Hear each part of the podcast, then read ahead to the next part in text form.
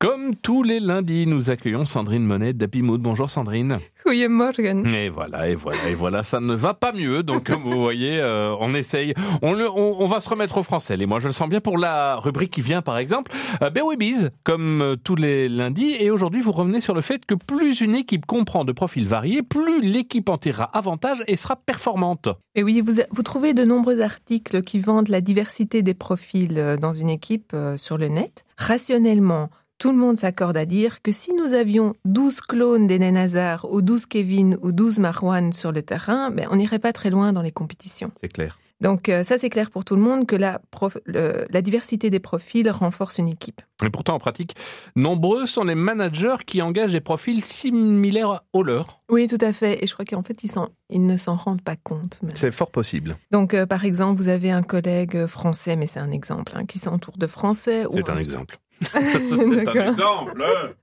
ou un sportif qui s'entoure de sportifs, ou un introverti qui va prendre plutôt des personnes calmes. Alors pourquoi? Il y a deux effets, l'effet halo et l'effet miroir. Okay. Alors l'effet halo, c'est quand vous remarquez un trait positif chez le candidat et qu'en fait vous oubliez un peu ses défauts ou son manque d'expérience. Donc -hmm. par exemple, vous cherchez un responsable des achats et votre candidat est un financier. C'est pas parce qu'il est un financier qu'il sera d'office un bon responsable des achats. C'est vrai.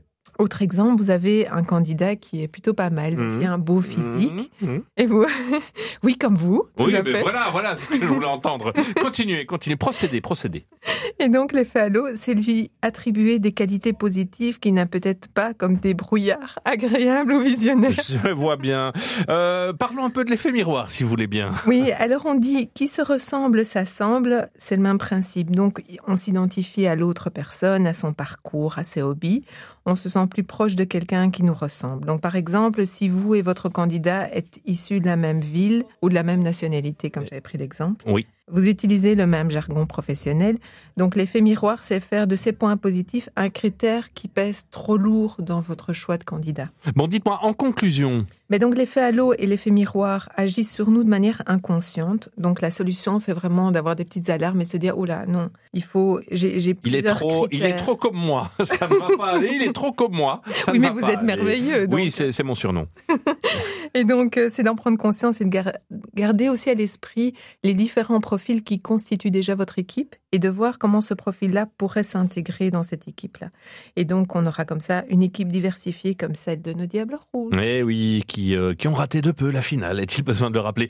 Sandrine, merci beaucoup. On va retrouver cette séquence évidemment sur votre page Facebook et sur le site internet happymood.be. Et notre prochain rendez-vous, quoi qu'il arrive, au plus tard, sera lundi prochain. Tot volgende week. Et voilà.